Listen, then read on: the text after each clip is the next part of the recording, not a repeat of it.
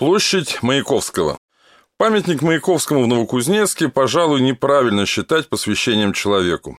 Это скорее дань стихотворению, прославившему великому стройку, вдохновившему поколение горожан, ставшему лозунгом, заклинанием, слоганом, программой, въевшейся в подсознание. Маяковский четко и точно сформулировал главные черты особого кузнецкого характера. Полное название произведения – рассказ Хренова о Кузнецк-строе и людях Кузнецка. Иулян Хренов – друг Маяковского, партийный работник, один из лучших идеологов социализма. Он работал на Кузнецк-строе с 1929 года.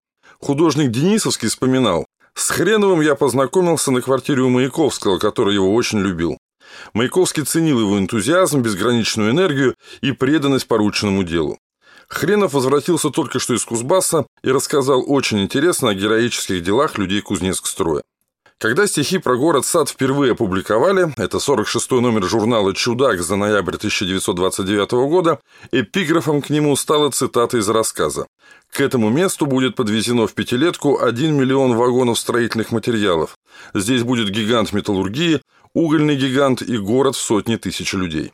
Позже Хренову приписывали роль партийного пропагандиста, обратившегося к Маяковскому как мастеру слова с политическим заказом на агитацию. Но друзья поэта неоднократно вспоминали, что Маяковский был в восторге от рассказа. Отсюда и неподдельное вдохновение. В Кузнецке строки Маяковского прочитал рабочим паренек-арматурщик в самый сложный период строительства, морозной зимой. Через два дня стихи наизусть знали практически все рабочие.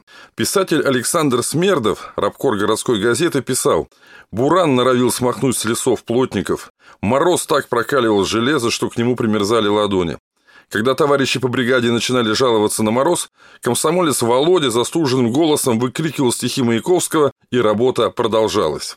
История создания скульптуры Владимира Маяковского довольно необычна. В 1957 году в Сталин с культурной миссией прибыла группа выпускников Ленинградского института живописи, скульптуры и архитектуры имени Репина. В их числе был и скульптор Борис Пленкин. По собственной инициативе, заручившись поддержкой институтских друзей-архитекторов, он взялся за создание знакового для города памятника. Скульптор изобразил поэта в движении, декламируя стихи, он словно делает шаг навстречу зрителю. Левая рука отведена, правая точно воспроизводит манеру Маяковского выступать, зацепившись большим пальцем за карман брюк. Портретное сходство, отсутствие пафоса и свойственный к тому времени романтизм сделали скульптуру Маяковского одной из самых удачных галерей его монументальных образов.